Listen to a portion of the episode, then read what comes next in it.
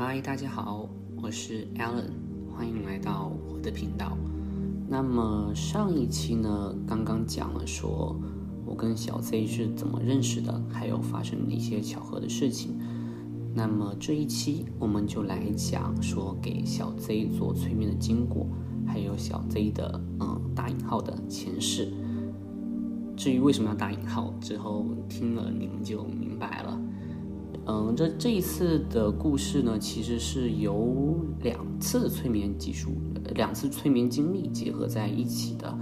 因为，嗯，理论上来说，一次催眠的话是足以解决大部分的事情的。但是也不排除，就是有的客户，嗯，要么是能量不足，或者是有很多信息没有给完善，或者是种种原因，有的有客户会进行第二次催眠，那肯定是。这个催眠的次数越多，效果会越好，得到信息会越完全。但是就是千万要注意，不能有依赖性。就是我说我出了一个什么问题，就要找个催眠解决一下，千万不能这样子。还是那句话，它是打火石，而不是救世良药。人的主观能量、主主观能动性才是最大的。对，好，那么话回正题，嗯。小 Z 的话，一般我们催眠做的话，就是先让他经历三次的前世，然后就那个照出潜意识，然后开始解决问题。所以我就把两次催眠的这个，因为总共有六次的，呃，有六个画面，六次的经历，所以有点太多了，我就选四个比较重要的。这其实还是经过缩减的。不然真的太多了。我刚刚还反复的去听那个我们以前的对话的录音，然后确认这个信息没有错。啊，这点是很重要的，就是我不可以凭借着我的对记忆的一些想象去做，因为传递出来的信息都是非常重要的。嗯，对。然后，首先经过了一系列的引导以后，顺利到达了第一个场景。他的第一个场景的话，其实有点吓到我，因为我问，因为我们一般都会问说，请你低头看看，你有没有自己有没有人类的身体？他回答是没有。那这个其实我觉得还好，因为有很多人他们就是没有人类的前世，他有可能是 different beings，就是不同的存在体，有光体，也有各种各样的，有可能是石头，所以没有人类的身体很正常。然后，但是我让他抬头看看天上的天空是什么颜色的。结果他跟我讲，说是黑色的天空，然后充满着黑色的光线，有一颗黑色的太阳。我当时就有点被吓到了，因为我明显知道这不是地球，而且黑色给我感觉一向都不怎么好。后面紧接着我说：“那除了你之外，在场还有什么其他的存在体吗？”他说他面前有一个光轮在一直的旋转，然后在光轮里面呢有一个人身着白衣，但是看不清脸，给他的感觉是熟悉又陌生的。小 Z 这个时候有点困惑，他说：“为什么这个光轮会滚呢？为什么会滚呢？”他在那边自喃喃自言自语的困惑了两三句，之后我又问他说：“你觉得说这个光轮存在在这里的目的是什么？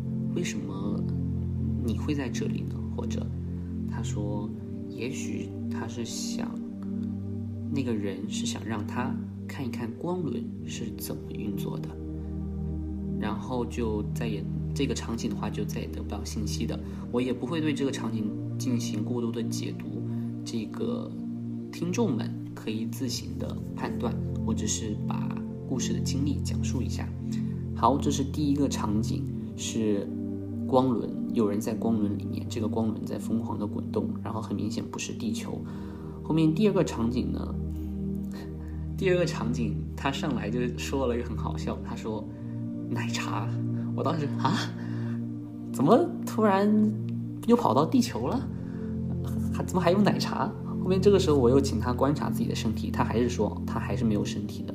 后面他说奶茶，然后面前是一条江，嗯，江上有渡轮，后面风在微微的吹过，然后他自己很明显没有身体。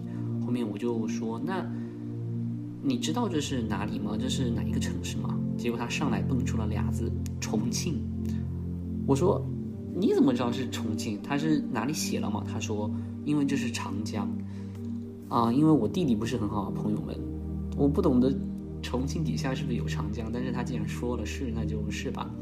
然后我说：“那渡轮上面有人吗？”他说：“有。”所以，然后我就说：“那请你看一下渡轮上面的这些人，他们的头发和皮肤是什么颜色？”他说：“有些看不清。”我说：“那请你瞬移到那个上面，你就看得清了。”我为什么会想要知道说船上的人的头发和颜色和皮肤呢？因为那个时候虽然他说是重庆，但我有点怀疑嘛。然后我就想通过周围人的头发颜色和皮肤颜色来确定这到底是不是重庆，是不是中国。结果他说，船上人的头发是五颜六色的，有绿色的、灰色的、紫色的。我当时就，这是什么？奇幻的场景，怎么可能？这这难道是杀马特聚会吗？这是我当时 说起来好笑，但这确实是我第一脑海里的第一个反应的场景。后面我说他们穿着怎么样的衣服呢？他说，嗯，看不清穿成怎么样的衣服。后面我又说，那可以请你看一下这个船上有没有这个老人或者小孩儿，还是就是年轻人。他说没有老人小孩儿，嗯，因为我想通过确定这个年龄层来看一下，这到底是怎么样的一艘船，一艘船。后面他，我有请他说能不能看一下有人在在不在玩手机，嗯，他说有人在玩手机。后面我说是怎么样的手机呢？因为我又想通过手机的型号来确定他所处的年代。有可能是触屏啊，或者是翻盖呀，翻盖那就很好理解了。然后他说是触屏手机，那所以我可以很确定，就是说算是近代了。后面我说，那你看一下有没有人这个玩手机，能不能看到时间呢？你把时间告诉我。后面他说看不到。嗯，至此。就再问也没有问出什么消息了，或者是我当时觉得是没有什么消息好问了，所以就移动到下一个场景。但是这个场景真的是相当的赛博朋克，而且充满着诡异。这满船的人，五颜六色的头发，还是都是年轻人，在长江上面，还有个奶茶，他自己还没有身体。对，当然我现在可以讲一下，就是事后跟他复盘的时候。后面他说：“我知道这个场景。”我说：“啊，这是你知道这个场景？”他说：“是的，这是我梦里的场景，而且我不止一次的梦到过他。”我说：“那你给你，请你再给我描述一下这个场景吧。”他说：“每一次就是进入梦以后，他就是从一杯奶茶开始的。他虽然没有身体，但是他待在江边，长江旁边，旁边放着一个奶茶，面前就是有这个渡轮缓缓驶过。”后面他往往呢会往左边走，走一走就能到一个码头，但是那个码头它是，它是不是正常的码头？这是他的原话，反而像是无法用言语描容描述的，更像是赛博朋克一样的码头。嗯，然后反正就是每一次他梦里就会遇到这个地方，这个就是他的梦境，他觉得这是他的梦境，但是。其实梦境是另一个维度，那这又是其他的话题了。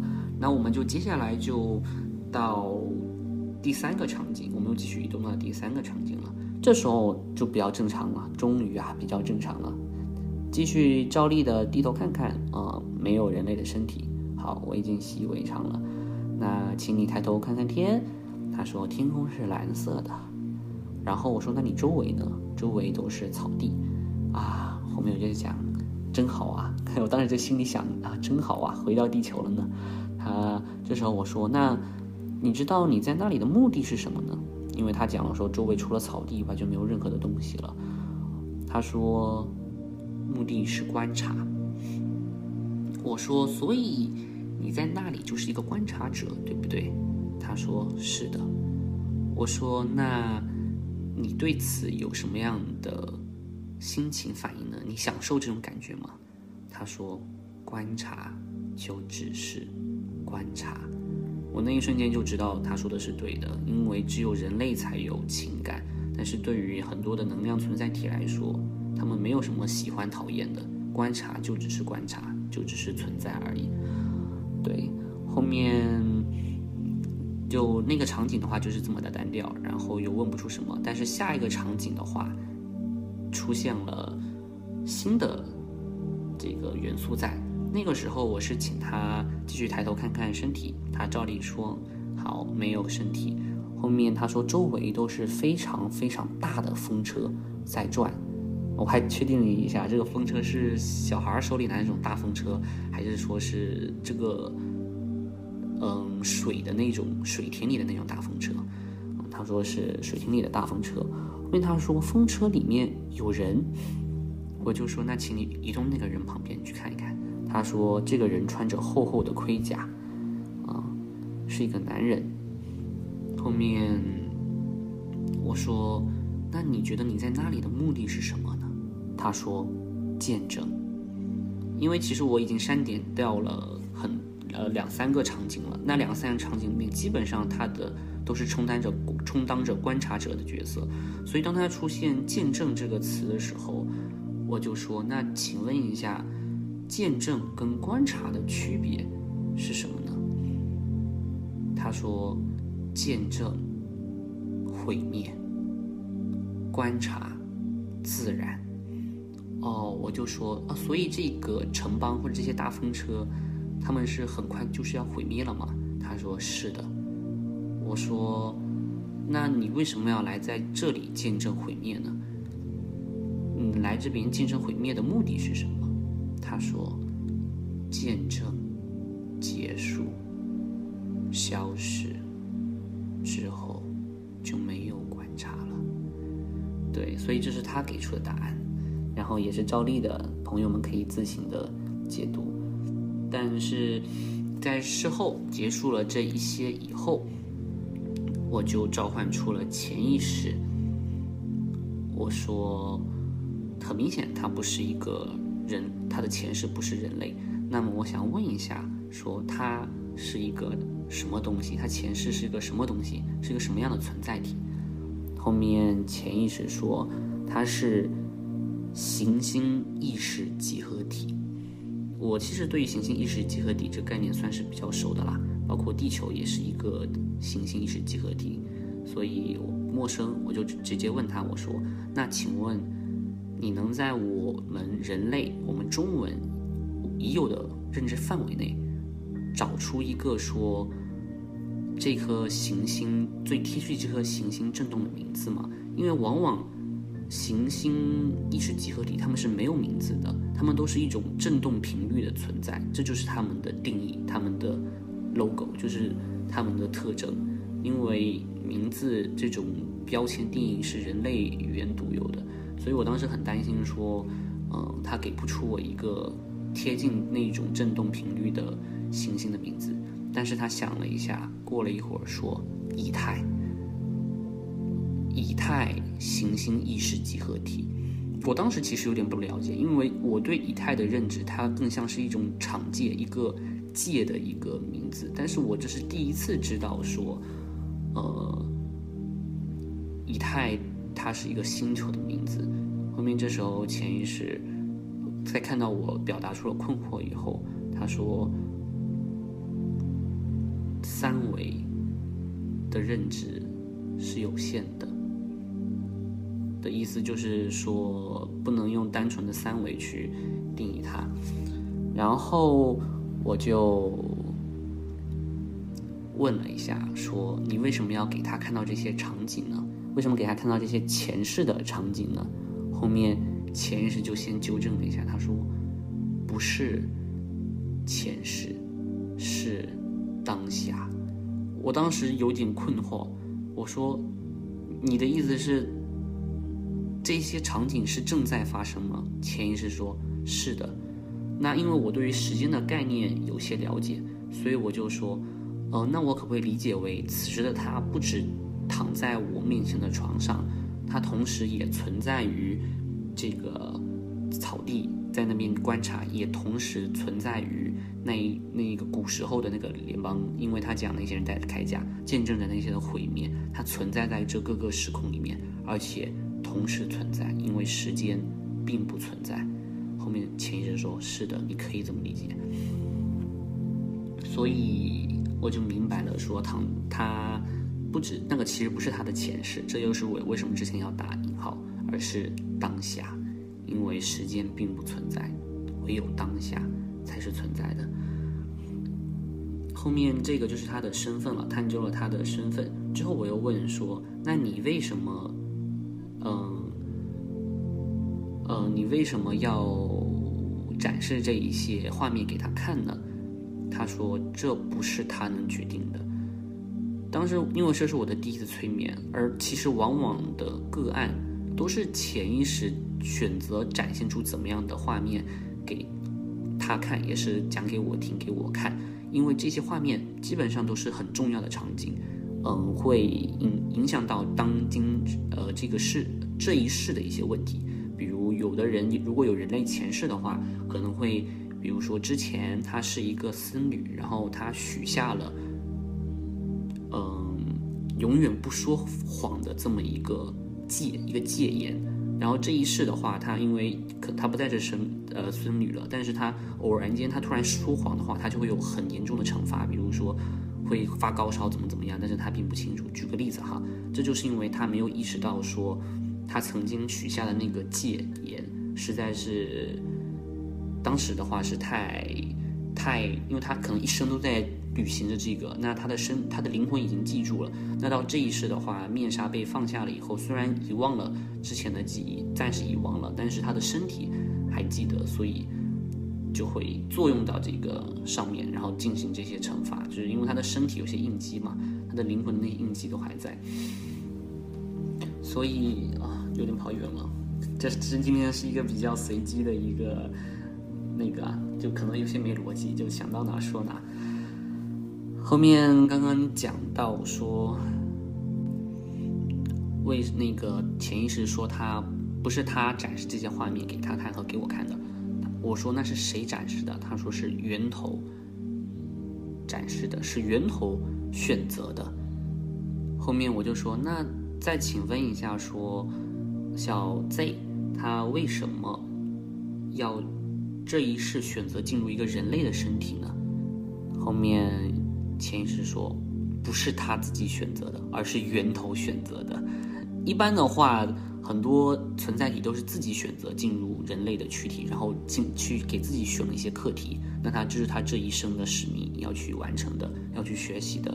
但是也不排除有一些比较贴近源头的存在体。那有的时候他们就并不是说自己。自愿前来地球，有可能就是源头分配的，这都是有可能的。这个就以后再讲关于这些七七八八各种各样存在体，还有灵界的这些灵界和叫打引号吧，叫神界的划分。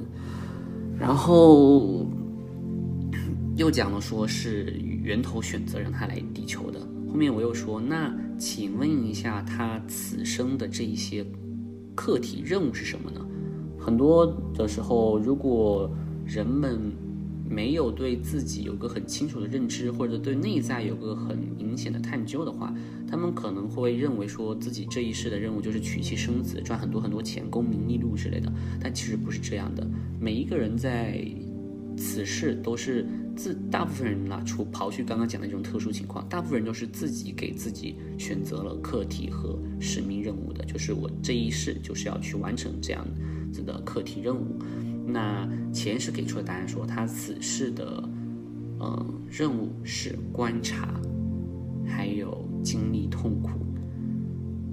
对，然后我说，那他既然这一世的，这又是这一些的任务的话，那是他自己选择的吗？潜意识说，不是的，又是源头选择的。我当时已经麻木了，我说那好吧，后面。我说，我就像潜意识讲了，说这一次为什么要做催眠，讲的最关键的这个原因就是我说，这个痛苦的等级是不是有些太大了？都已经超出了他能承受的范围之内了。嗯，因为就是很多时候生命中发生的一些事情，都是为了让你完成你选择之前选择的课题的嘛，所以也可以理解为说是这些生命中发生的事情是他自己选择的。然后他之前在那个临界的时候，在阿卡西记录图书馆所在那片区域的时候，他给自己选择这些课题。后面我就说那。他好，这些课题是他注定要体验的，没有关系，他也要去经历痛苦。但是，是不是这个痛苦超出他身体承受范围了？他现在都已经要自杀了，这很明显是不好的。而且，你肯定这，嗯，也知道这种情况。而且，潜意识从来都是为了个体好的。后面潜意识说：“是的，超出了他承受范围了。”我说：“那能请你说，把他对于痛苦的感知能力？”调低一点嘛，我不会说你能不能把痛苦给移除掉，让他永远不要经历痛苦，绝对不行。因为痛苦是客户这一世自己选择的课题，在他来到这个世界之前，他自己选择的课题，所以你你根本就不可能说，请说把这课题直接抹除掉，这就有点像是高考的时候，你说老师这个题我给 我这个题我不要了，给他挪走行不行？绝对不行的。所以我就是我唯一能做的就是去跟潜意识讲，说你能不能把他这个痛苦的感知能力降低一点？潜意识说可以，他尽力。后面我说那他晚上的时候也跟我反映，小 Z 晚上睡不着觉，那这其实对他整个人作息呀、调理啊、心灵啊都很不好，能不能请你帮忙把他晚上让他正常入睡？潜意识这时候给出的答案是说能量。不足，因为潜意识的能量虽然是无限的，但是还是上一期讲到的，当客户这个管道能量不足的时候，会，你懂吧？能量像一个千疮百孔的水管，有水流下来会怎么样？那水肯定就会漏出去，漏出去，漏出去。所以那一次的话。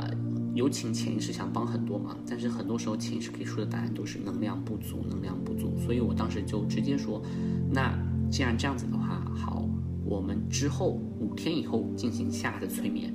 那么在这五天中，我会请他，嗯，尽可能的补充一下能量，到时候就会有更好的对话。你觉得可以吗？潜意识说没问题。我又说，那能不能请你给一些建议，怎么样他可以补充能量呢？潜意识哦，这时候说太阳、月亮、木，就是森林。后面他后面我说就是只需要吸收只有三种能量，就是太阳的能量，还有月亮的能量，还有森林的能量，就可以帮他有效的补充能量了，对不对？潜意识说是的。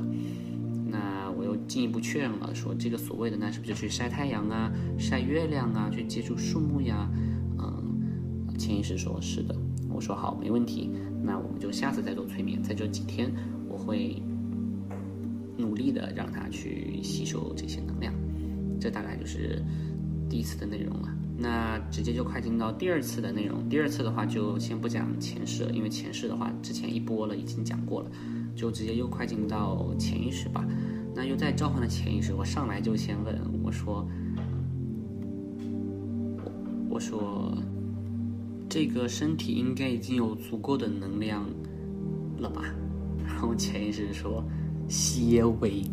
”我就知道说好，那还是得慢慢来。后面我又是又大概还是重复了一下之前的一些话题，还还有说他客户给的一些个人的一些问题，那我这边就不展开了。后面还是一样的。我又问潜意识，我说，除了你之前讲的说太阳、月亮、树木可以吸收补充能量以外，还可以采用怎么样的方法补充吸收能量呢？潜意识这时候说，冥想、精神、太阳、肉体、能量。我表示不理解，我说你能不能给我解释一下？潜意识说，冥想。修补精神，自然修复身体。后面我我说，那我可不可以理解为，他多冥想的话，可以补充他的这个灵魂，补充他这个精。神，然后他多去大自然走动，就是吸收这些草木精华呀，会那些能量就会修复他的身体。那潜意识给出的答案是不全啊。那这边还是不过多展展开，这个听众们自行理解。后面我说，对于你刚刚讲的这个冥想、精神、太阳、肉体能量，我不理解。你能不能在我们的已有的认知范围内找出一本书来？嗯，有很好的可能描述一下你在讲什么？因为你这个太抽象了，我无法理解，就无法传达。你看能不能找一本书，或者晚上睡觉的时候通过梦境给这个客户传达呢？那潜意识就沉默了一会儿。后面我说你是在寻找吗？他说是的，正在寻找书籍。后面他。给了一个，呃，很诡异的书。他说，《国富论》。我不懂得读，呃，听众们有没有知知不知道《国富论》是怎样的一本书？它是一本经济学著作，然后是亚当·斯密写的。我当时很震惊，我觉得他是不是出错了？我就说，诶，无意冒犯，但是据我所知，《国富论》。是亚当·斯密的写的一本书，他写的是市场经济，这跟冥想一毛钱关系都没有。潜意识这时候说冥想不可见啊，我自己个人的猜测啦，是可能亚当·斯密也是一个能力者或者怎么样的，他把有可能有套冥想方法刻在了这个《国富论》里面，所以我我事后问我说，那要怎么样怎么样通过《国富论》进行冥想呢？后面潜意识说。只要他去阅读，那么冥想就会发生。然后我讲，那这样子就可以帮他补充能量是吗？那潜意识就说是的。